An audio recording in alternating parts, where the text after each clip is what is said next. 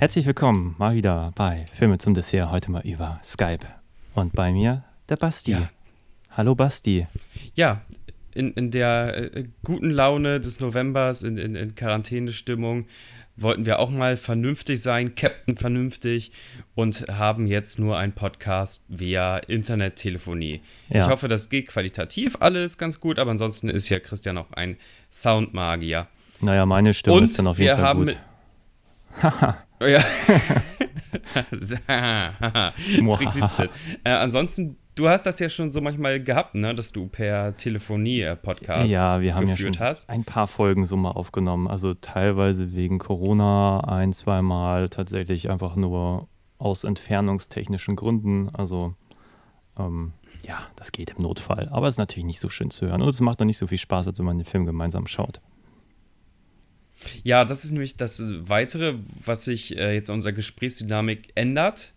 Wir haben beide schon den Film gesehen, wir gehen quasi mit einer ge gefestigten Meinung rein und haben nicht dieses halbe Stunde über Gott und die Welt reden und dann Ja, das einfach mal ja eine trotzdem Blu-ray machen. anschmeißen. Also, ich habe hier gerade äh, Worst Week of the Year hinter mir. Also ein äh, bisschen berichten könnte man schon, aber kann es auch sein lassen. Also war das deine Worst Week oder war das allgemein so eine geschichtliche Worst nee, Week? ich glaube, das war schon gefühlt meine. Also nicht, dass das ein besonders tolles Jahr war, aber die letzte Woche hat dem gerade so ein bisschen die Krone aufgesetzt. Aber sei es drum.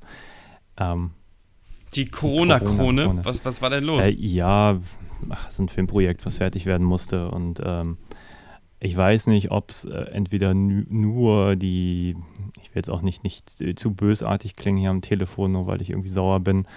Ähm, ja, das war halt so ein, ja, ja mein, ein etwas rock'n'rolliges Projekt, was jetzt einfach so am Schluss so ein bisschen Mhm. eskaliert ist, weil, ja, da plötzlich Erwartungen am Ende formuliert werden, die vorher nie formuliert wurden und so weiter und so fort. Das ist immer ein bisschen schwierig.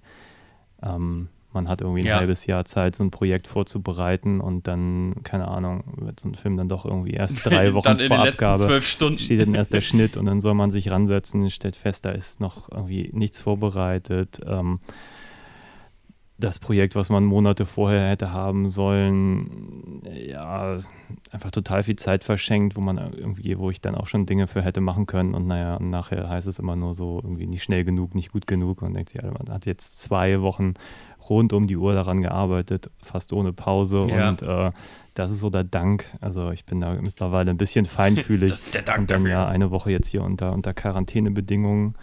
Ähm, Ja. weil Mitbewohnerin, äh, ja, die Erkältung hat sie jetzt Corona rausgestellt. Alles im relativ ja, harmlosen das, grünen ist Bereich, aber man will den ja auch nicht vor die Tür, aber es schlägt halt auf die Laune. Und ähm, ja, ja, ich habe halt keine Symptome und dann Versteh fühlt man sich doppelt irgendwie eingeschränkt, weil ich meine, wäre ich jetzt wenigstens irgendwie krank geworden gefühlt. So, also, also nicht, mal das haben sie mir so. gegönnt. Ich habe irgendwie nichts und dann denkt man sich, ja, sitzt man auf 20 Quadratmetern, kann sich nicht bewegen und fühlt sich deswegen irgendwie scheiße. Also es ist irgendwie alles nicht. Ja. Und dann, ja, und dann jetzt die ganzen Maßnahmen. Ich bin, ich denke mir, wir haben jetzt ein halbes Jahr, haben wir jetzt diesen Corona-Zustand und jetzt habe ich gesehen, wie das Gesundheitsamt arbeitet. Und äh, ich bin schockiert, muss ich sagen. Ähm, Du hast es ja quasi aus, ähm, ja, aus erster Hand erfahren. So, bei uns gab es auch einen möglichen Verdachtsfall äh, in der Agentur. So, ähm, da hat es eine ganze Produktion zerlegt und wir als Agentur Hampel standen natürlich auch mit anbei. Und das war dann auch alles zuweilen äh, chaotisch. Und dann eine andere Kollegin, deren Kind, da gab es im Kindergarten ein Corona, ähm, Fall, deswegen ist der ganze Kindergarten hatte ein, einen Shutdown und das war eine verrückte Woche. Nee, dann erzähl doch mal, wie habt ihr herausgefunden, dass es denn tatsächlich, wenn du das überhaupt darfst, dass es äh, Corona war und wie ist dann Jens Spahn bei euch eingeflogen und hat euch Medizin und äh, Biokisten gebracht? Ja, ne, letzteres ist nicht passiert. Ähm, Biokiste hätte ich für sinnvoll befunden, aber sei es drum. Nein, ähm, sie hatte halt eine Woche eine Erkältung. Ähm, ich hätte sie als relativ harmlos eingeschätzt, aber dann nach einer Woche hat sie sich dann doch nochmal Mhm. testen lassen, nur prophylaktisch und äh, ja, hat sich dann als Corona herausgestellt. Ähm, und ja, war, also mein, ja, ich will es auch nicht kleinreden, ist halt eine, eine Grippe, ne? Also es ist jetzt, äh, aber es ist halt eine Grippe, mhm. bei ihr definitiv kein schwerer Verlauf. Und ähm, ja, that's end of story. Also ich meine, am Samstag kam dann so der, also der Test ging super schnell, muss man sagen. Man ruft da diese, diese, äh, wie nennt man das? Diese, diese Notfallnummer an, diese 116, ja. 117 oder wie auch immer die, die ist. Nummer gegen Kummer. Genau, dann kommt innerhalb von 36 ja. Stunden kommt ein Arzt. Ich glaube, der war nach, nach vier Stunden da, hat dann einmal kurz ein, äh, so, so eine Probe genommen und war dann innerhalb von einer Minute wieder weg. Und am nächsten Tag kam dann schon aus dem Labor das Testergebnis. Das Problem war nur, das war ein Samstag so. Und dann ist man erstmal damit konfrontiert, was macht man jetzt? So, man sagt natürlich schon den Leuten mal Bescheid, so seid mal vorsichtig, so die man so die letzten zwei, drei Tage gesehen hat. Mhm. Und dann kommt erstmal gar nichts bis Montag. Also zwei Tage lässt das Gesundheitsamt, weil Wochenende ist, erstmal verstreichen. Ich verstehe, dass sie ja. viel zu tun haben, aber ich denke, in der Pandemie geht es darum, dass man so ein Virus dann relativ zeitnah irgendwie eindämmt. Ähm, und dann habe ich eigentlich am Montag erfahren, dass ich nicht mehr getestet werde als Mitbewohner. Ich soll einfach nur eine Woche oder so in Quarantäne.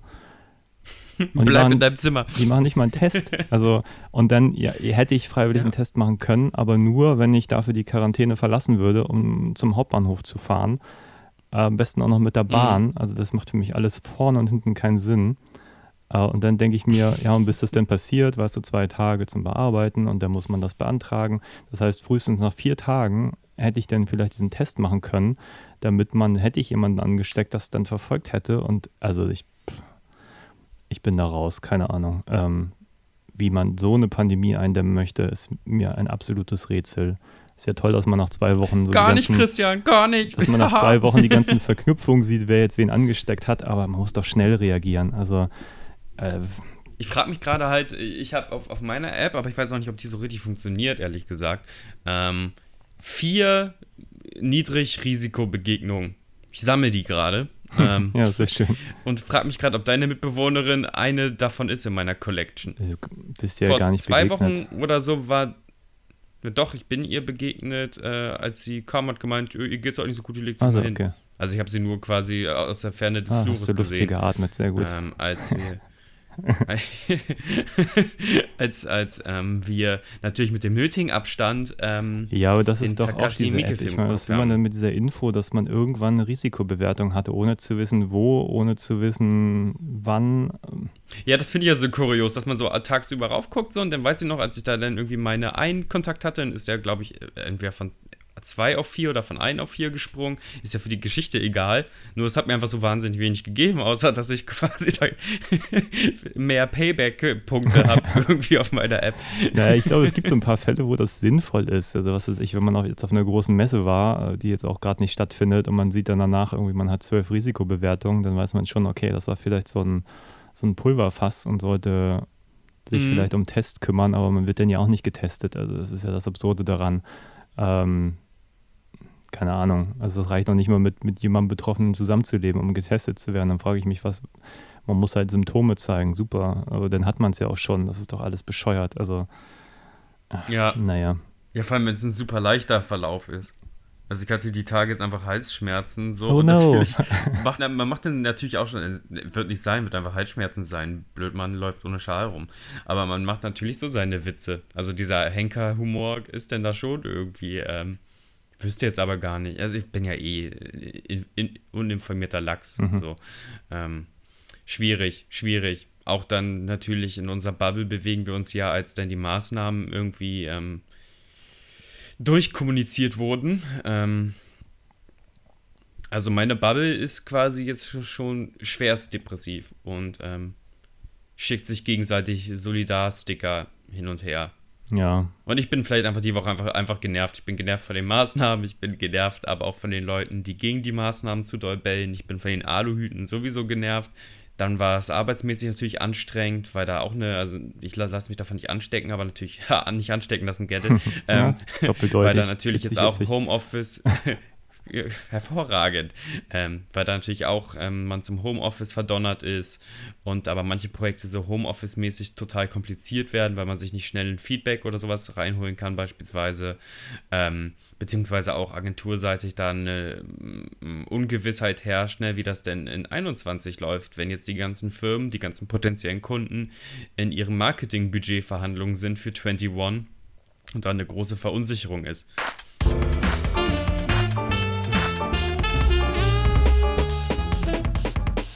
Gar nicht. Ich will noch gar nicht zu was Fröhlichen kommen. Ich möchte erst mal sagen, ey, Sean Connery ist tot. Yeah. Also ich weiß nicht, wie du zu Sean Connery steht. Ich habe total Bock, seit gestern. unserem Bond-Podcast mich äh, durch die anderen Bonds zu gucken und das wäre jetzt ein leider ein bisschen trauriger Grund mehr. Also ja. steht auf jeden Fall auf dem Zettel. Also, ne, der, der Typ hat ja mit dem Showbiz eh irgendwann gebrochen. Ich glaube, nach der Liga der Extraordinary Gentlemen da.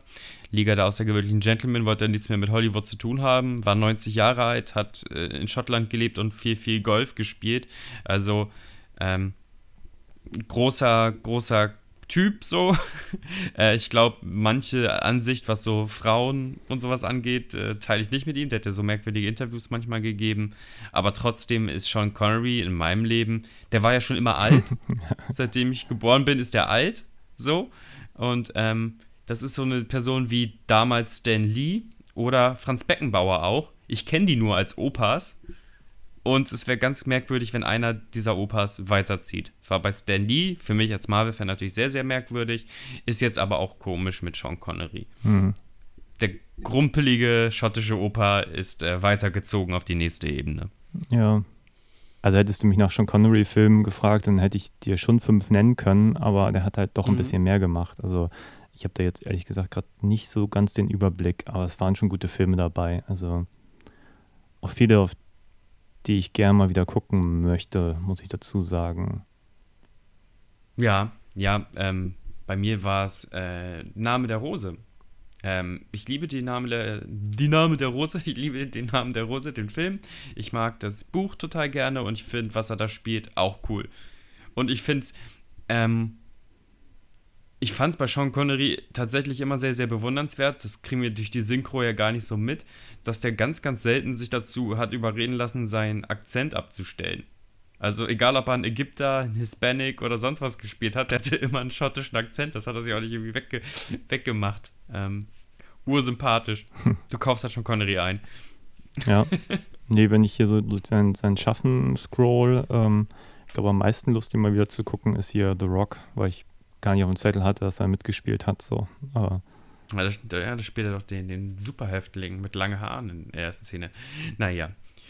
Ähm, hast du hm. gestern Schrottfilm geguckt? Gestern Schrottfilm geguckt? Was, was habe ich gestern gesehen?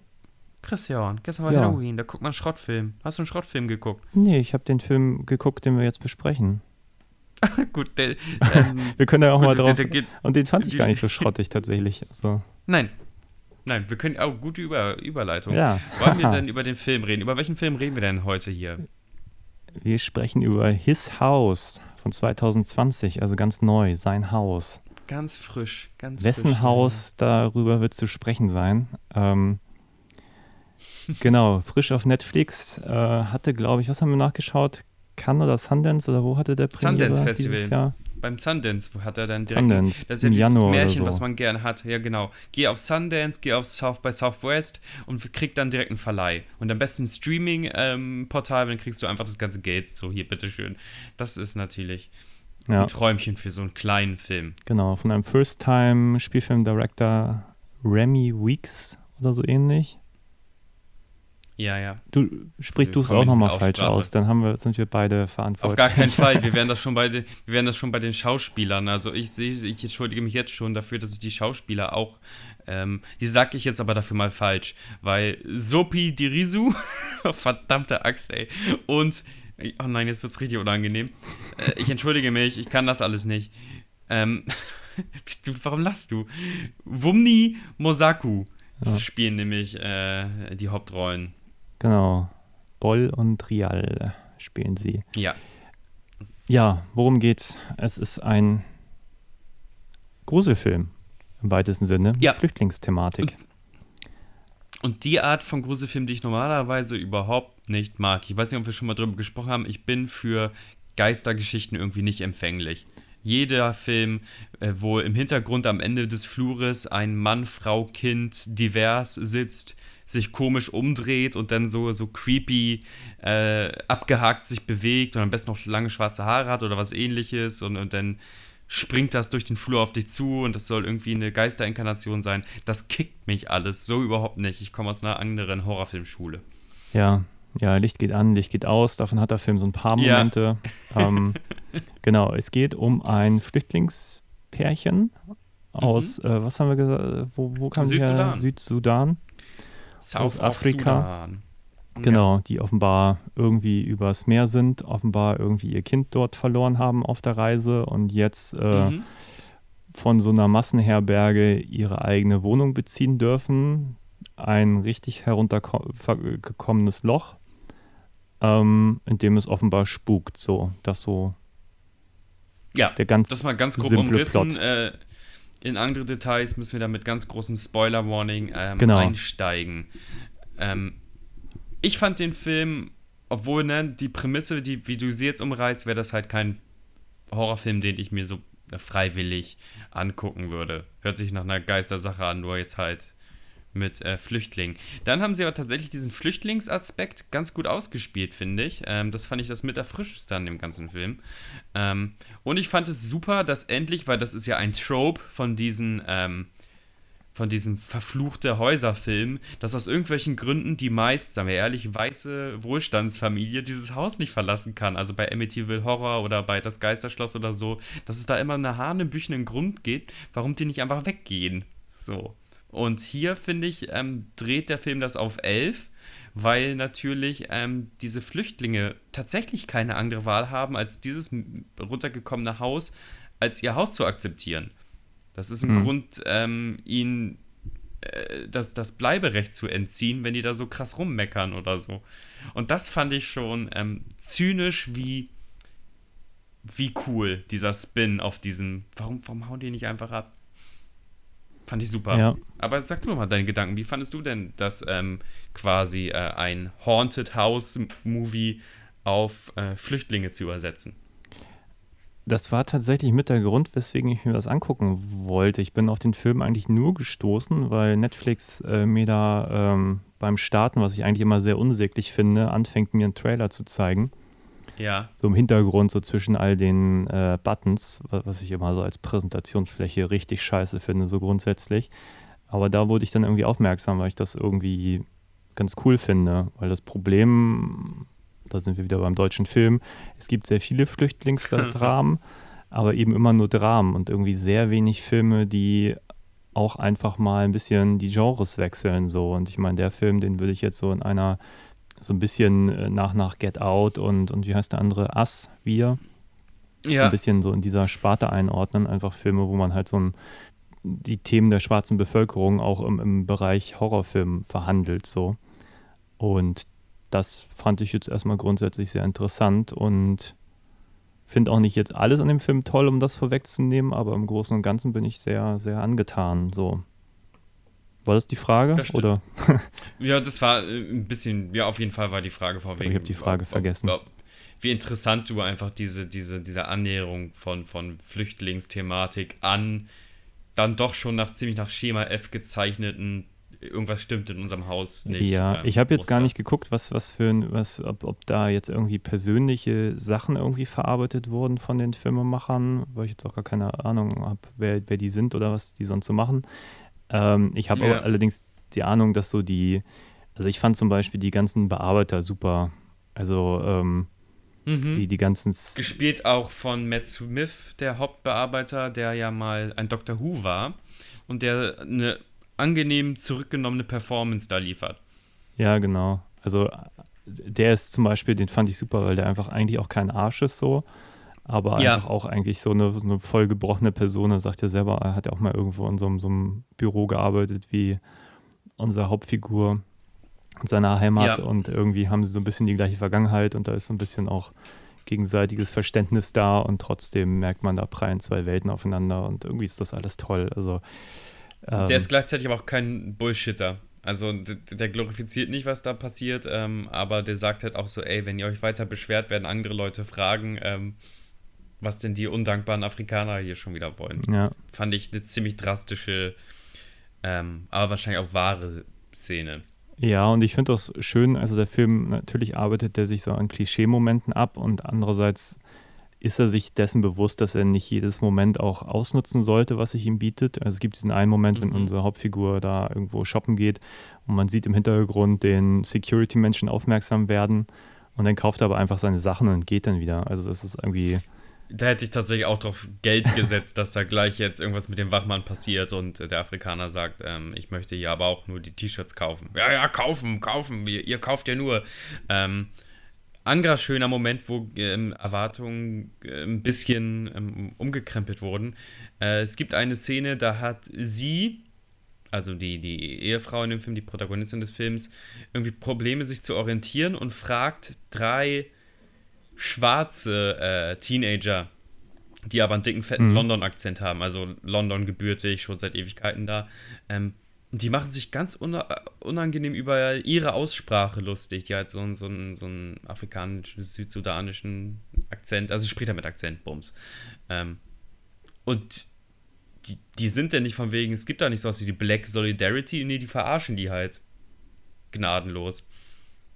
Krass, find, fand ich super. Also, fand, äh, also fand, fand ich auch tatsächlich super, dass das schwarze Teenager waren und nicht irgendwie ähm, zwei weiße, rothaarige, so richtige Proto-Briten, die dann irgendwie dahin hin cockneyen und sie verarschen. Nee, das waren ähm, cool angezogene Black Kids. So. ja, das fand ich auch ganz schön so an, gerade an ihrer Rolle, dass da so klar wurde, für sie ist, äh, für sie sind die Geister in dem Haus gar nicht so das Problem, sondern eigentlich alles. Also auch, auch der Zustand außerhalb des Hauses. Also, und das wird ja auch alles düster gezeichnet. Also das ist ja alles Ja. hoffnungslos. Und ähm, er ist ja auch mitunter, obwohl man schon weiß, in welche Richtung das geht, immer noch so super motiviert und, und will sich da integrieren und, und ähm, ja, also schon, schon viele interessante Facetten drin, so. Also vieles, was mich Findest du- abgeholt hat.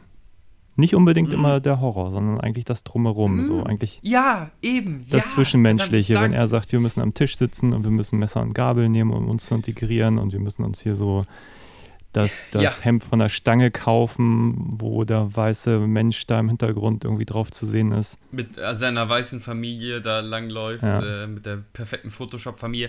Aber jetzt sind wir doch endlich, endlich sind wir im Herzen ähm, äh, der Diskussion angelangt. Und das ist auch, was für mich die Stärke des Films war. Was verstehen wir unter Integration? Ist Integration sofort Assimilation, also dass du quasi in der Kultur der anderen aufgehst, oder ist Integration irgendwie deinen eigenen Weg zu finden? Und beide Hauptcharaktere ähm, spielen da zwei extreme Seiten des Spektrums. So, er äh, sehr bemüht, immer die, die fremde Sprache auch andauernd zu sprechen, möchte mit Messer und Gabel essen, nicht wie in seiner Tradition quasi so in der Hocke und, und äh, das Brot nehmen zum, zum Aufditschen äh, der Mahlzeiten. Ähm, und sie möchte sich ganz klar die Kultur bewahren und trägt da ja auch öfter mal ähm, so traditionelle Kostüme und hast nicht gesehen. Und da clashen die beiden auch. Und ähm, du sagst, er ist motiviert. Ich würde sogar sagen, er ist manchmal übermotiviert. Bis hin zu unsympathisch. Also mir zumindest unsympathisch in seiner merkwürdigen, wir sind jetzt Briten oder wir werden jetzt Briten ähm, Attitüde. Das, was zwischen den beiden passiert, fand ich super spannend. Ich habe Ja. Probleme mit der Horror-Story, so Ja. grundsätzlich, weil dieses Monster in dem Haus mir so keine vernünftige Agenda verfolgt. Also beide Ja, werden es irgendwie. ist, äh, es ist gen Ende auch uninteressant optisch. Anfangs dachte ich, ich mag das noch ja, so, aber gen Ende ist, ist das echt ähm, so ein Schema F-Ghoul. Irgendwie. genau. Ich habe mich Also, am Ende so ein bisschen an. Ja, das ist schwer, sich ins Wort zu fallen mit dieser Skype-Übertragung. Nee, äh, ich wollte nur sagen, von wegen das Creature-Design und das macht ja bei Horrorfilmen immer Spaß. Und am Anfang ist das noch ein bisschen nett, so. Aber gen Ende, ähm, umso doller es sich zeigt, ähm, das, das unspannender und döver war das denn alles. Aber jetzt darfst du gerne was über die Kreatur erzählen. Ja, ach, die Kreatur meine ich noch gar nicht mal. Aber ich, mein Problem ist mehr, die werden ja beide irgendwie, äh, also ich meine, da ist der Film sehr, sehr klassisch. Er wird heimgesucht, sie wird heimgesucht, äh, zwischendurch mhm. ähm, versucht sie dann die Aussprache, er ignoriert das alles, sagt, das war irgendwie ein Traum. Sie sagt, ja, könntest du recht haben und dann geht es so weiter und irgendwie will diese mhm. Kreatur irgendwie, dass er sich umbringt, dass sie ihn umbringt und man weiß eigentlich gar nicht warum. Das weiß man eigentlich auch bis ja. zum Schluss nicht, was eigentlich diese Kreatur damit bezweckt und ob diese Kreatur wirklich existiert oder das wirklich irgendwie so ein so ein Racheding ist an sie, weil da macht der Film auch noch ein Fass auf, was ich jetzt auch noch nicht spoilern wollte. Aber in dieser Diskussion spoilern wir das schon auch. Wir machen es nur nicht an dieser Stelle. Ja, also genau. Die, also, ja. Da kommt ein, ein kleiner Twist rein. So, der ist. Ja. Ach, da, da bin ich auch so ein bisschen hin und her gerissen. Ich, der macht das schon so irgendwie, der macht nochmal so eine andere Ebene auf, aber eine, die ich nicht gebraucht hätte. Tja. Aber der Horror, ja, irgendwie am, am, am Ende, also die letzte Einstellung war für mich so, da war der Horror weg. Das mag ich sowieso nicht so gerne an Horrorfilmen, wenn die sich so, hm. so auflösen in irgendwas, wo man nicht, äh, wo man in so einem Wohlsein eigentlich fast rausgelassen wird. Ich glaube, ja. der Film hätte gut daran getan, ein bisschen ambivalenter zu enden, dass man ja vielleicht diese Endung hat, aber eigentlich nicht weiß, wie, wie kann ich die jetzt für mich deuten. Da fand ich den Film eigentlich sehr klar ja, grundsätzlich das Böse, das auch so zu manifestieren, fand ich nicht so gut. Also auch zwischendurch wurde mir dann noch ein bisschen sehr viel äh, die, die, die Gräuel visualisiert, spätestens wenn er da auf diesem CGI-Meer immer und immer wieder ist. Mhm. Das war mir einfach too much. Das fand ich sah dann auch einfach irgendwie sehr künstlich aus und eben nicht, nicht glaubwürdig, gruselig. Und wenn man dann irgendwann weiß, man ist in Träumen, dann ja, dann fehlt mir ein bisschen der, die Bedrohung dann in der Realität, was ja so Nightmare on Elm Street hat. Da weiß man auch, man ist in den Träumen, man weiß aber auch, wenn man in den Träumen stirbt, dann ist man dann auch tot. Und der Film etabliert dann doch relativ früh, dass die Träume denen nicht so richtig gefährlich werden. Und dann. Ja, und da sind die sich ja auch selber sehr gewahr drauf. Also diese ähm, Charaktere sagen auch andauernd in ihren Träumen, ach, das ist schon wieder so eine Vision. So, also es gibt eine Szene, da sagt sie fast schon ein bisschen genervt, ich weiß, dass das übrigens ein Traum ist.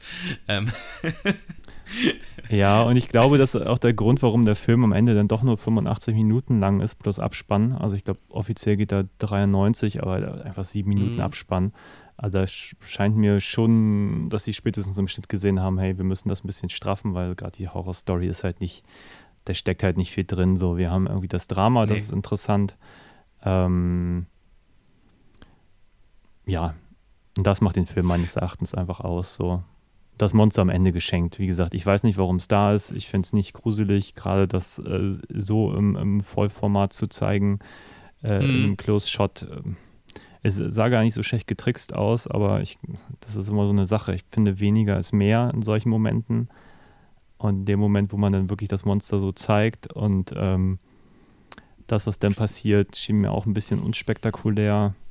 Auch die Lösung ne? gewesen. Ja. Also äh, äh, die Lösung ist ja irgendwie. Ähm, ja, lass uns Messer spoilern. ist sie, gut gegen Dämonen. ähm, ja, sie Spoiler, bringt das Monster Messer um mit einem Messer durch den Hals. Also, ja.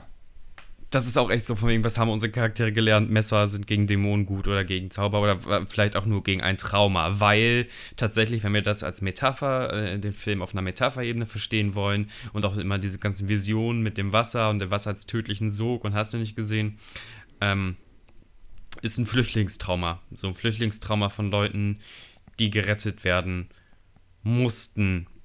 Und ähm, die sich eine Familie aufbauen wollten, weil sie da wohl zu dritt äh, nach Europa rüber gemacht haben. Und, und jetzt ist meine Frage, du bist hier der Gesprächsleiter, wollen wir zum großen Twist kommen? Ja, wir kommen zum großen Twist. Jetzt kommt ein mega großer Spoiler, also jemand, der den Film jetzt noch Wenn gucken möchte, guckt ihn kurz genau. an, hört dann weiter. Also solltet ihr schon vergessen, dass äh, das Monster am Ende gemessert wird, aber man guckt ihn tatsächlich nicht wegen dem Monster, das am Ende gemessert wird. Man guckt ihn, glaube ich, jetzt hier wegen. Also dieser Spoiler macht jetzt den Film wirklich kaputt. Äh, dann braucht ihr echt nicht ähm, ja. euch mehr okay, mit His House zu beschäftigen. Spoiler Alert. Wir denken halt andauernd, weil der Dialog auch so offen gehalten ist, dass sie ähm, ein Kind sind. verloren haben. Ja. Und dass sie Good People sind. Und ähm, wir können jetzt ja hier neu starten und wir müssen Trauer äh, endlich aufhören, über das Kind zu trauern. Man denkt, das ist eine Bewältigung ähm, des Verlustes eines Kindes. So. Und, und ja, ein Kind wird verloren, aber nicht das eigene. In einer, in einem, einem Twist äh, in den letzten 15 Minuten wird uns per Fla Flashback erklärt, dass ähm, dieses Pärchen quasi als Eintrittskarte in so einen Flüchtlingsbus einfach ein Kind entführt haben, mehr oder weniger, ähm, um, um Zutritt zu diesem Bus zu gelangen, weil eigentlich nur ähm, Familien mit Kindern da rein durften. Und ähm, äh, relativ radikal wird ein, ein, ein, eine andere Mutter ein Kind entrissen und, und die äh, fahren äh, im Flüchtlingsbus zum Meer. Und dann im, im Meer verlieren sie auch noch dieses ähm, ausgeborgte Ticketkind und das ertrinkt. Und das, ähm, ich, ich mache mich da so wahrscheinlich so drüber lustig, aber auch einfach, weil das eine relativ drastische Szene ist und eine relativ drastische Aussage auch ist und ich nicht genau weiß, wie ich sonst damit umgehen soll. Und das kippt natürlich die Dynamik des Paars und was sie eigentlich gemacht haben, um bis nach Europa zu kommen, komplett. Ja. Wie hast du denn reagiert, als du, also warst du so von wegen, das ist genial oder warst du so, oh, jetzt wird aber hier äh, das Melodrama ausgepackt? Ja, ich weiß aber nicht, ob das so gut tut. Also ich, ich fand es einerseits interessant so als Kniff, weil damit rechnet man einfach nicht, dass das dann sozusagen die, die eigentliche Last ist, die auf diesen beiden wiegt. Es ist eben nicht nur der Verlust des eigenen Kindes, sondern eigentlich diese Schuld irgendwie quasi für den Tod dieses, dieses fremden Kindes verantwortlich zu sein. Ähm, ich glaube, der Film hätte es eigentlich nicht gebraucht. Ähm, der schien mir irgendwie jetzt auch kein, ach, das ist einfach kein Twist, den ich ärgerlich finde, aber er ist auch andererseits so ein bisschen, er sorgt natürlich für eine zusätzliche Distanz zu den Hauptfiguren und vielleicht sogar, könnte man unterstellen, ein bisschen zur Verwässerung vielleicht auch des Anliegens des Films, weil man ja eigentlich am Anfang mitgeht, wenn sie sagen, wir sind good people, dass man denen auch so ein bisschen glaubt und ähm, Mhm. wenn die dann sowas machen, man auch einfach ein bisschen das, vielleicht das Mitgefühl verliert, weil man denkt, ja, aber das war jetzt auch einfach echt nicht cool. Andererseits ist es natürlich krass, Serious, Leute, krass zu zeigen, was Menschen cool. tun, um ihre eigene Haut zu retten. So. Also so, ich bin Ja. da ein bisschen ambivalent. Ich fand es jetzt nicht schlecht, aber bin mir nicht sicher, ob das ähm, Also vom, von der Mechanik her ist der Twist super gelungen, weil normalerweise sitzen wir zynische, abge, abgewichste Vollidioten immer vor vom Film, gerade wenn wir den gemeinsam gucken und sagen, ah, ich wette, der überlebt den Film nicht, ah, ich wette, der wird der Verräter oder sonst was. Wir, wir picken uns schon so, so die Haken raus. Wir versuchen quasi zu sehen, wie die Wurst gemacht wird, die filmische Wurst. Und ähm, hier hat es mich halt wirklich überrascht. Also ich muss sagen, ähm, ich habe den Twist so nicht kommen sehen. nee, Und es war auch nicht so, äh, also mechanisch funktioniert der wunderbar. Also ich fand tatsächlich dann auch diese Träume in, in einigen Momenten richtig gut gemacht so. Also wir sehen sie ja, dass sie irgendwie das Haus verlassen möchte, weil sie ein bisschen Angst vor ihm hat und dann eigentlich das Haus verlässt und dann eindeutig auch eine Traumebene aufgemacht wird, weil anstatt auf der Mhm. Straße ist sie ja plötzlich wieder in, ähm, im Südsudan bei, bei Freunden, Bekannten von ihr, wie auch immer. Ähm, und dort findet dann auch ein bisschen diese Aussprache statt in dieser, dieser Metaebene, von der man eindeutig Ja. weiß, okay, das ist jetzt irgendwas, aber es ist nicht die Realität. Ähm, bis man dann auch irgendwann erfährt, okay, die wurden auch alle, alle umgebracht sozusagen vor ihrer Flucht. Das Ja. heißt, diese, diese Welt, in die sie sich flüchten möchte, die existiert eigentlich auch schon gar nicht mehr. Und ja, dann kommt's halt, kommt auch das raus. Und das ist alles relativ clever. Also mein Problem ist, glaube ich, nur diese Verbindung zwischen Drama und Horrorfilm funktioniert für mich nicht ganz, weil das Böse, was ihr das ja offenbar irgendwie zeigt oder da irgendwie involviert ist, einfach kein, keine richtige Agenda verfolgt. Ich glaube, das ist mein großes Problem an dem Film, dass ich gar nicht weiß, was das Böse möchte, wenn man schon Horrorfilm macht. Weißt du, was ich meine? Mhm. dass ähm, ich finde, also der Film wird am Ende auch nicht klar, ist es jetzt ein Dämon, den sie mitgebracht haben oder ist das jetzt wirklich ein Dämon in dem Haus oder was ist das eigentlich? Oder Ja. Was, was will es Ja, auch mit dem, stimmt. dem, dem Familienvater am Schluss so? Ähm, Ja, die Frage ist natürlich, wer, äh, die ist berechtigt, warum, ähm, und die haben ja schon eine ganze Weile in diesem, diesem Heim gelebt, ähm, warum, und wenn das als Trauma verstanden werden soll, oder als Traumadämon sozusagen, auf der Metapherebene, warum hatten die nicht schon diese Kämpfe im, im Heim auskämpfen müssen? Also warum, warum jetzt, warum so, warum ist relativ klar der Mann der Schuldige der ganzen Nummer? Also, ne, also der Mann hat ja die Vision, dass er sich selber irgendwie richten soll und auch sie hat Vision, dass sie den Mann richten soll. Das ist nicht von wegen, wir haben gesündigt, sondern ähm, mach hier Moneymark kaputt. Und ähm, das relativiert natürlich gleichzeitig dieses ganze We are good people, aber dennoch würde ich sagen, dass dieses Paar äh, definitiv zu den good people gehört. Also drück jemanden in die Ecke und er wird zu verzweifelten Maßnahmen greifen. Das war jetzt nur mein Gedanke, der jetzt nicht unbedingt auf den Punkt zuvor einging, aber bei äh, gerade bei diesem Twist müssen wir über ganz, ganz viele Sachen reden, glaube ich. Aber ist, macht der Film sich das vielleicht auch ein bisschen zu einfach, ihn da als, also die zeigen ihn ja auch quasi als der, der Initiative ergreift und sich da dieses kleine Mädchen packt und so. Also lässt der Film sie da ein bisschen vom Haken? Ist sie am Ende so ein bisschen die Heilige des Films, obwohl das diskutiert werden müsste? Also was ich halt ganz lange an dem Film super spannend fand, dass sie einfach viel, viel besser mit der ganzen Situation umgeht, weil sie auch irgendwie sagt, ich habe hier solche Gräuel erlebt, ich habe definitiv keine Angst vor Geistern und so, während er Ja. offenbar irgendwie anders tickt. Also er sagt auch, ich habe keine Angst und dann kann das Böse aber irgendeinen Knopf drücken und dann funktioniert das bei ihm doch. Also das fand ich zum Beispiel ganz spannend, dass sie da so unterschiedlich sind.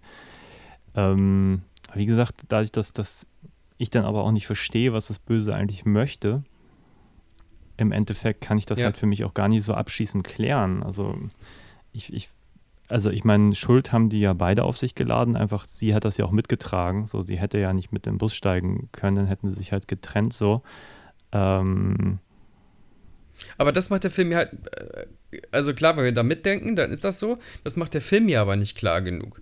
Der Film und gerade auch dann mit dieser Szene, wo diese, diese anderen ähm, Stammesfrauen mit ihr reden und so, also irgendwie ähm, die anfangs interessante Dynamik und auch, dass beide streitbar sind. Sie in ihrer, ich möchte Hardcore meine Kultur erhalten und er in seiner Hardcore, ich möchte am liebsten äh, zu einem ähm, britischen Vorstadt-Daddy mutieren. Das war noch interessant, da konnte man sich so dran streiten, hatten beide ihre Fürs und Wider. Und gen Ende hatte ich das Gefühl, so von wegen, warum wird sie denn jetzt also so heilig äh, gezeichnet? Und Natürlich heilig, aber äh, ganz klar die Heldenzeichnung kriegt sie dann ja ab.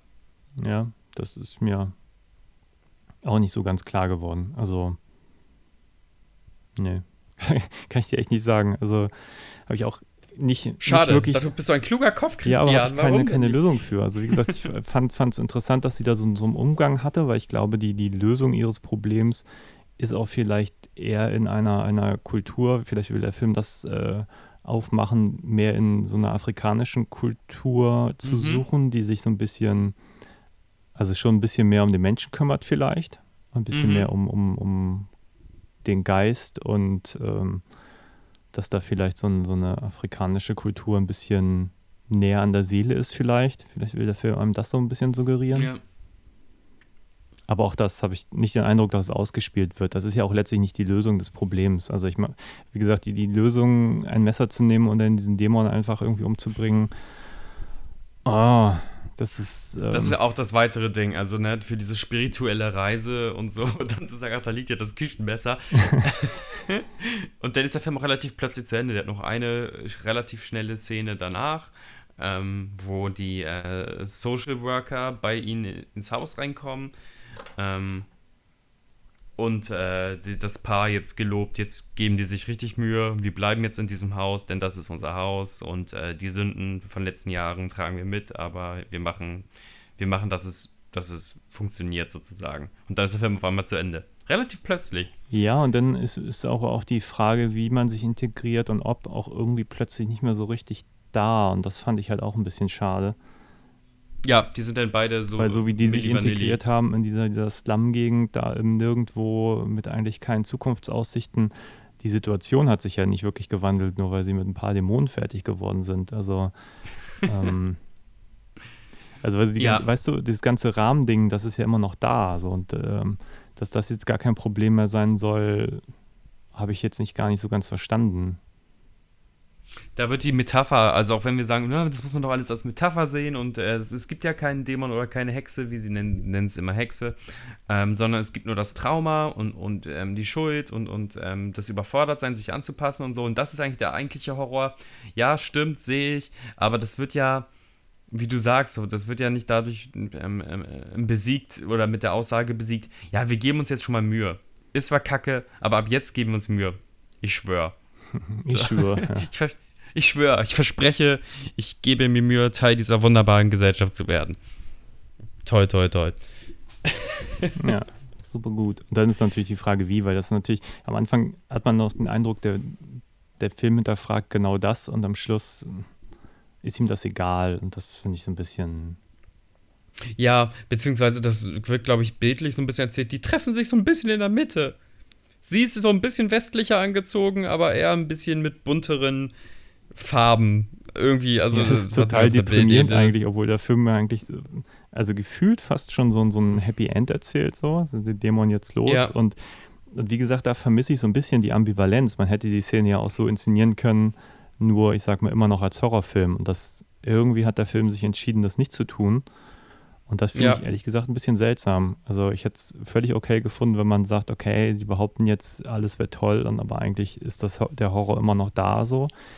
Und ich habe ja. aber irgendwie den Eindruck, am Schluss sollen sie ihren Frieden gefunden haben. Und das verstehe ich nicht. Also das. Äh nee, ich auch überhaupt nicht. Also das hat mich auch. Äh, ich, du merkst ja, ich habe ja auch echt einen Drang, über diesen Film zu, zu sprechen, so, aber ich habe mir selber noch nicht so richtig ausgemalt. Also irgendwie fand ich den in seiner, in seiner Happy-Endigkeit mit so, ach, wir haben da, wir haben da einen Kompromiss gefunden und wir haben hier die Löcher, die die Wohnung hat selber gespachtelt und wir versprechen jetzt, dass wir irgendwie anders sind, hast nicht gesehen, äh, mit dieser Aussage, äh, mit der hoffnungsvollen Aussage wären sie merkwürdigerweise für mich so total hoffnungslos und fast schon albtraumhaft die haben sich quasi ihrem Albtraumleben ergeben. Und damit meine ich nicht den Dämon in, in der Küche, sondern alles andere. Die 70 Pfund, die sie pro Woche bekommen und äh, dauernd kontrolliert zu werden und immer noch in einem Shithole zu leben und wahrscheinlich immer noch irgendwie seelischen Ballast zu haben. Aber das ist so, ja, mein Gott, da haben wir halt Ballast, aber wir geben uns trotzdem Mühe. Das ist eine ganz, ganz komische Aussage. Und auf einmal so auch so komisch unpolitisch, obwohl der Film sehr politisch anfängt. Ja, es fängt irgendwie als Albtraum an und am Schluss irgendwie negiert er das irgendwie. Und dieser Dämon kam mit dem Haus und jetzt ist der weg und aber das, das der, ja, verstehe ich nicht. Also wir sind ratlos, der drehe ich Hörer. mich auch gedanklich ein bisschen im Kreis. Kommentar schreiben. Ja, ja, ich auch. Ich will über total viel reden. Ich denke aber so, ich habe der Diskussion gerade gar nichts beizufügen, außer äh, hier, äh, da, also ich kann nur so mit dem Finger auf Sachen zeigen und sagen, darüber müssen wir reden. Bitte redet mit mir darüber. Aber auch hast liebe du denn, Community, jetzt, redet mit uns darüber. Ich habe jetzt Wir jetzt noch gar nicht gesehen oder Ast. Ähm, aber mhm. hast du denn Get Out zum Beispiel geguckt? Ja, ich habe beide Jordan Peele-Filme gesehen, ja. Okay, siehst du denn ja, da ja, irgendwie ja, Parallelen oder wie ist da so dein Eindruck? Ist das so, mhm. so, eine, so eine, ich sag mal, vielleicht von dieser ganzen auch Black Lives Matters-Bewegung irgendwie so ein bisschen ähm, beeinflusste Reihe von Filmen, die da jetzt so erscheinen, dass man auch sagt, wir wollen jetzt auch einfach mal. Ähm, da, dazu hätte ich wahnsinnig gerne noch mehr Infos über den Regisseur, ob der Regisseur halt auch einen direkt afrikanischen Hintergrund hat. Also das hört sich jetzt dumm an, ich weiß aber nicht, wie ich es anders beschreiben soll. Also quasi noch in Afrika geboren und dann emigriert. Oder ob der ähm, äh, beispielsweise ein gebürtiger Brite ist, aber afrikanische Wurzeln hat. So. Ähm, ich finde es super interessant, wie im Mainstream jetzt mehr so eine, so eine Proudness of African Heritage äh, kommt. Immer stärker und ähm, auch ein Film wie, wie Black Panther ja komplett äh, mit afrikanischer Ikonografie arbeitet. Den kann man sagen, ja, das ist jetzt so ein bisschen wie äh, Sachen im Zoo ausstellen, aber ich finde es tendenziell gut so. Sachen mit tollen, vollen Farben zu erzählen und einfach äh, dieser Tradition so wahnsinnig stolz zu sein. Ähm, ist His House ein, eine Art äh, Black Lives Matter Film? Nein, ist er für mich nicht, weil da haben wir erstens den britischen Filter und zweitens den Direktflüchtlingsfilter.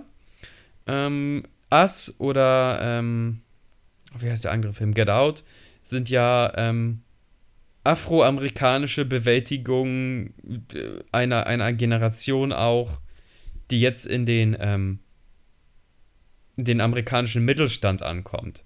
Wenn du verstehst, was ich meine. Also die haben quasi, die haben quasi schon den Meter gemacht, den unsere Helden jetzt in His House noch machen müssen und stellen fest, auch wenn wir im Mittelstand angekommen, wenn wir gut gebildete, ähm, gut verdienende äh, Afroamerikaner sind, es wird immer noch befremdlich sein. Hm. So, weiße, die weiße Mittelschicht, äh, das habe ich mal in einem Podcast gehört, das ist nicht mein Gedanke, aber jemand hat gesagt, die Filme haben so als Aussage, und das würde ich trotzdem unterstreichen, die weiße Mittelschicht ist super creepy. und da müssen Afrikaner noch ran. Ähm, oder Afroamerikaner noch ran. ja.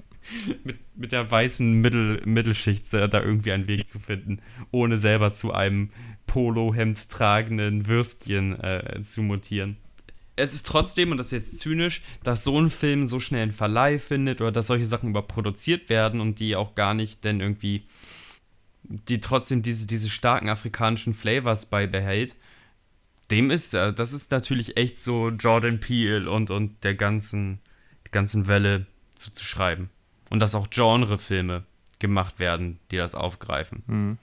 So, so spitz, Spitzgenre und da nicht irgendwie eine lustige Komödie da, da, zu machen, in dem eine afrikanische Familie neben eine deutsche Familie in Wuppertal zieht. Gab es nicht mal so einen Film irgendwie mit Heiner Lauterbach irgendwie, wo lustig ein Afrikaner zieht ein? Und dann haben sie so versucht, den Culture Clash zu erzählen. Ja, wenn das nicht sogar ein Remake eines französischen Films ist, die machen ja auch so furchtbare Komödien. also so stellen so richtig Rassismus aus und, und feiern mhm. das dann irgendwie als Gutmenschentum. Also da und das, bei Monsieur das Claude habe ich echte Schwierigkeiten, aber. und das können wir Deutsche nicht mal selber erfinden, unseren Rassismus, den müssen wir uns aus Frankreich abgucken. Ja. Unseren Gutfühl-Rassismus. Ja, ja. Ach komm, dann kriegt der, der Afrikaner auch mal einen Hackbraten und Palina Ruschinski macht dem Sohn schöne Augen oder so. Keine Ahnung. Ich, mir ist da so, als gäbe es einen Heiner Lauterbach-Film, wo die sich mit Afrikanern beschäftigen. Ja, ja. Aber halt, gibt's, gibt's da, da halt ein Doof. Das glaube ich. Heiner Lauterbach, schon viel Scheiße gemacht. Lala. äh, ähm, wollen wir mal bei Darstellern hängen bleiben, wenn wir schon von Heiner Lauterbach reden? Nee, Quatsch. Wie fandest du denn die Darsteller? Gut.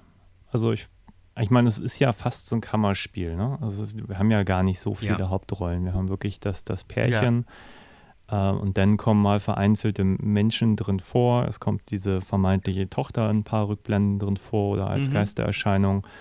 Es kommt der, der Sachbearbeiter, der hat wahrscheinlich die drittgrößte Rolle, aber auch der ja. kommt nur mhm. gelegentlich mhm. vor. Und der Rest, ja, mal, da gibt es eine Szene mal mit einer Ärztin, aber so viel mehr, glaube ich, gibt es nee, da nicht. Aber wir müssen schon über, jetzt pass auf, ich sag's, damit du es nicht sagen musst, über Sope und über Wumni reden. ja, die fand ich super. Also da gibt es für mich ja. nichts äh, auszusetzen am Spiel. Also sehr, sehr glaubhaft, sehr überzeugend. Ich finde, die bringen viele Facetten rein. Gerade in dem Drama ist der Film halt am stärksten.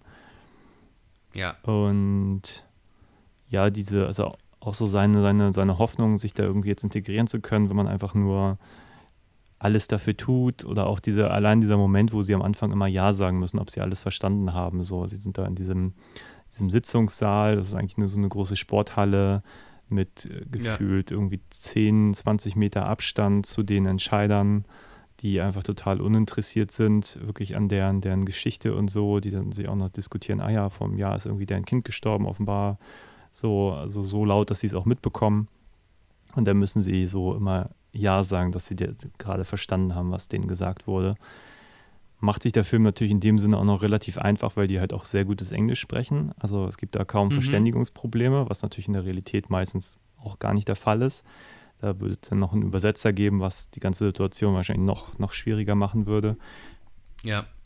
Aber allein, dass sie da zu allem irgendwie abnicken müssen, eigentlich auch gar keine Wahl haben, ist natürlich schon krass so. Und die einfach die Realität so. Richtig. Ähm, Und ist, wie sie ähm, spielen, ist halt Zügel. total intens und gut. Also ich bin da. Das Ich hab auch die gedacht, stärksten also Momente des die- ganzen Films. Die. äh, Verdammt. Wumni? Es tut mir leid, ich kann es wahrscheinlich nicht aussprechen. Wunmi, Ähm, die ich. Wunmi? Meinst du so, so abgehackt? Ne, NM, also nicht Wum, Wumni. Nein, nein, nein, Wunmi. Wunmi. Das versuche ich, aber ich, ich verschluck's. Das N ist silent. Ähm, Okay. die erlebt ja so ein bisschen so ein Hype, dadurch, dass sie jetzt bei dieser Lovecraft-Serie mitspielt und da auch schon tot gefeiert wird. Ähm, Sope oder Soap. Soap! ähm, so wie Norddeutsch Seife. Ähm, äh, sagt mir so nichts. Ähm, ist vielleicht in, in, in Great Britain bekannt. Ähm, beide verdienen aber wirklich äh, einen Star-Status. Ich finde die beide richtig, richtig gut. Und Naja, wenn ähm, man seinen Namen anklickt in der IMDB, da kommt schon sowas wie Huntsman irgendwie zum Vorschein. Also der scheint schon ein paar größere Filme auf jeden Fall mitgemacht zu haben.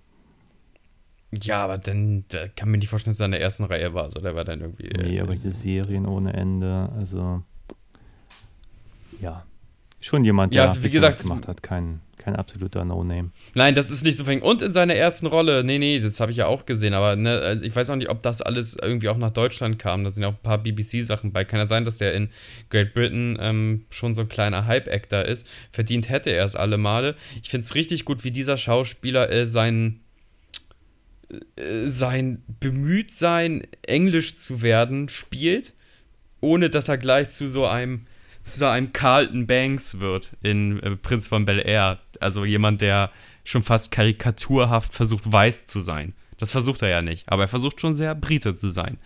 Und äh, das zu schaffen, ohne dass das irgendwie äh, läppsch oder lächerlich wird, ich glaube, das ist eine, ein schwierigen Ton, den man treffen muss. Ja, ich fand, also ich spontan so als Beispiel würde ich diese, diese Szene in der Bar da irgendwie anmerken, wo er alle- An die habe ich auch gerade gedacht. Erzähl mit sie den, doch. Mit den Briten mitzusingen. Äh, ich weiß gar nicht, Ja. was singen die da? Über Irgend so ein, so ein, so ein Sauflied. Peter? Crouch, die singen über Peter Crouch, den Stürmer von, oh, war der zu der Zeit bei Southampton vielleicht? Also das war ein bekannter britischer Stürmer, der eigentlich nichts konnte. Kurzes äh, Peter Crouch-Wissen. Der war aber wahnsinnig lang. Das war ist, ein, ist irgendwie 2,70 Meter großer Mann oder so, keine Ahnung. Ähm, und äh, der, die Teams haben immer gut getan, einfach in seine Richtung den Ball zu passen und hoffen, dass er das entweder mit, mit, mit seiner Rübe oder mit seinen wahnsinnig langen Gliedmaßen, also mit seinem wahnsinnig langen ähm, Penis, nein, äh, Bein, ähm, ins Tor einnickt.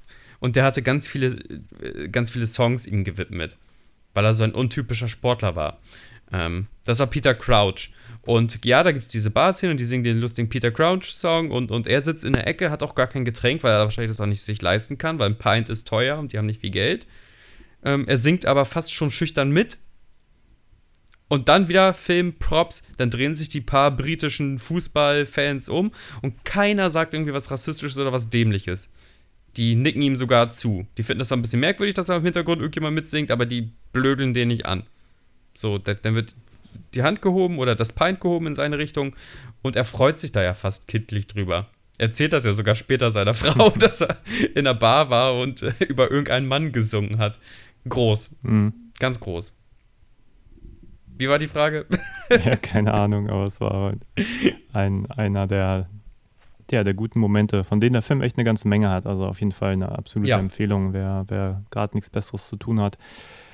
Auf jeden Fall eine Sichtung wert, würde ich mal sagen. Unbedingt.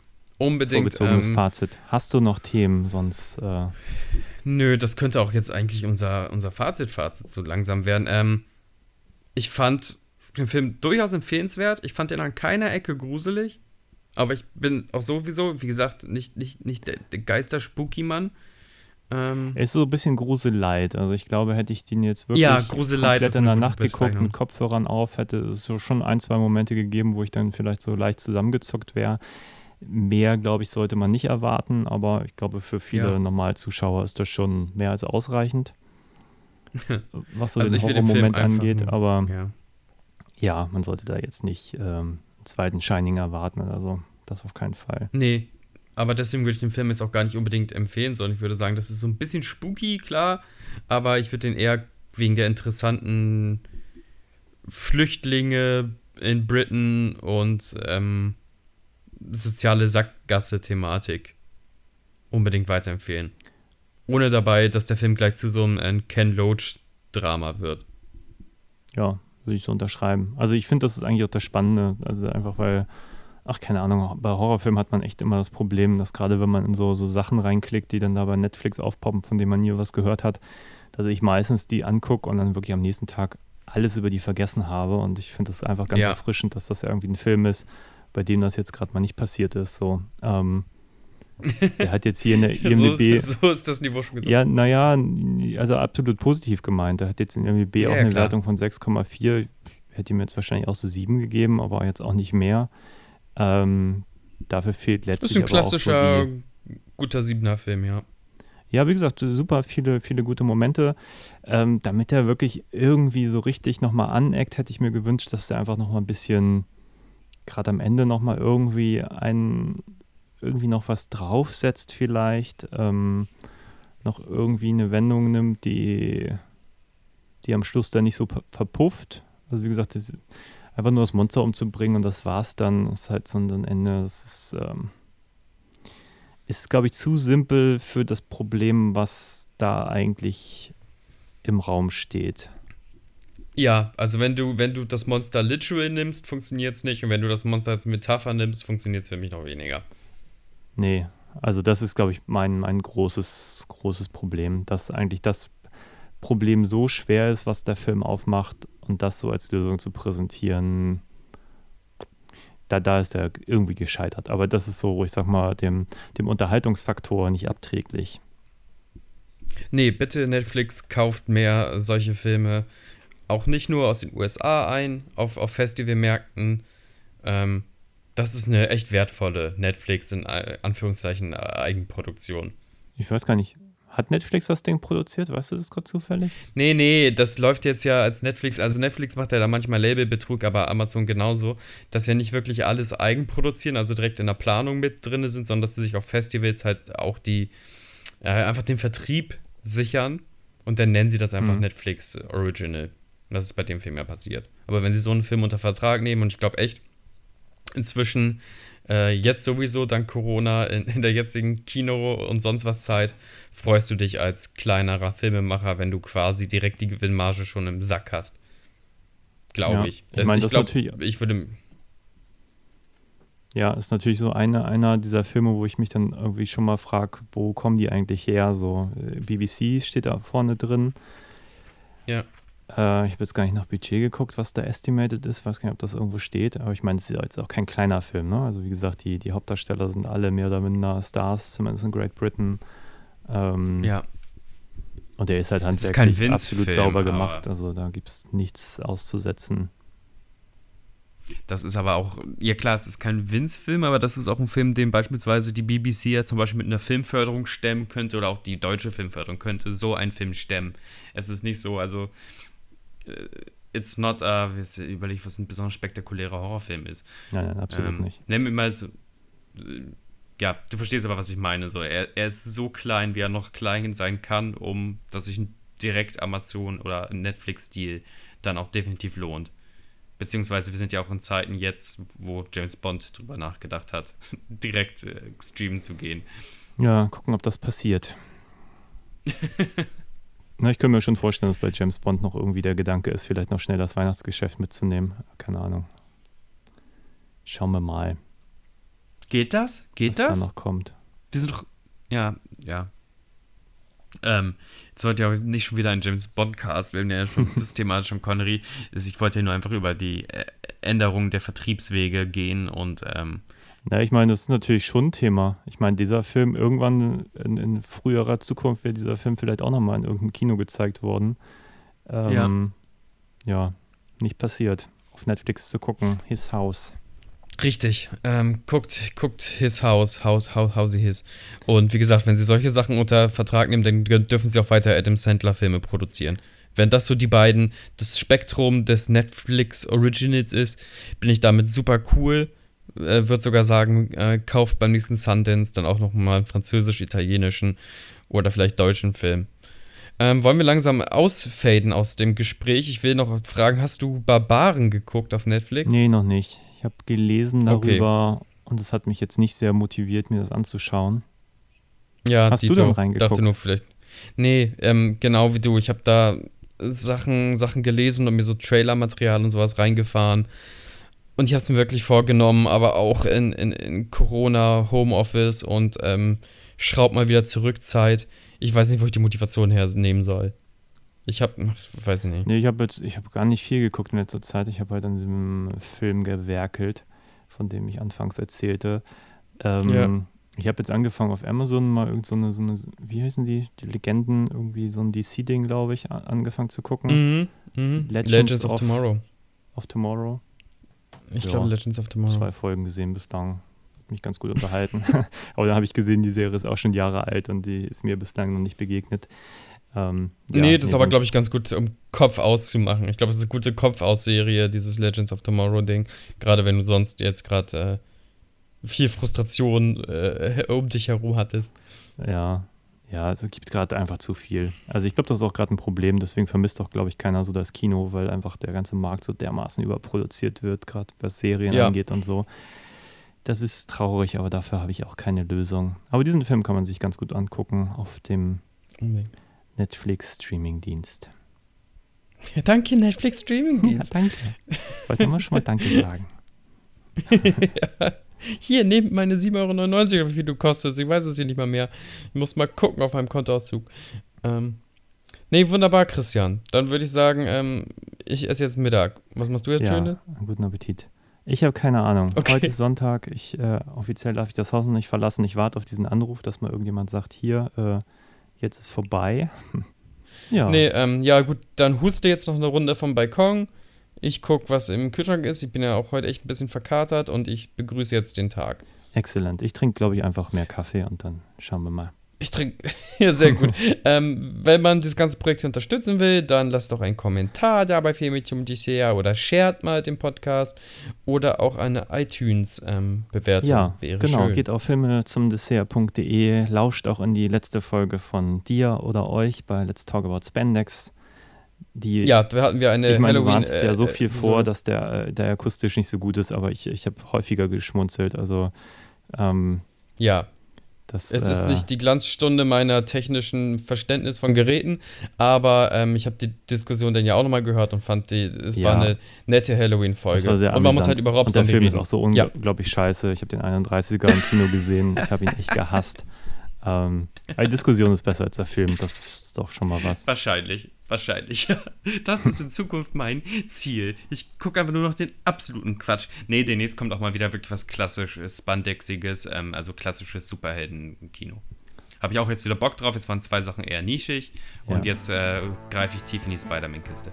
Nee, ähm, Spider-Man. Danke, Christian. Ja, Spider-Man. auch. Ja. Wir hören und sehen uns hoffentlich bald wieder in Real Life.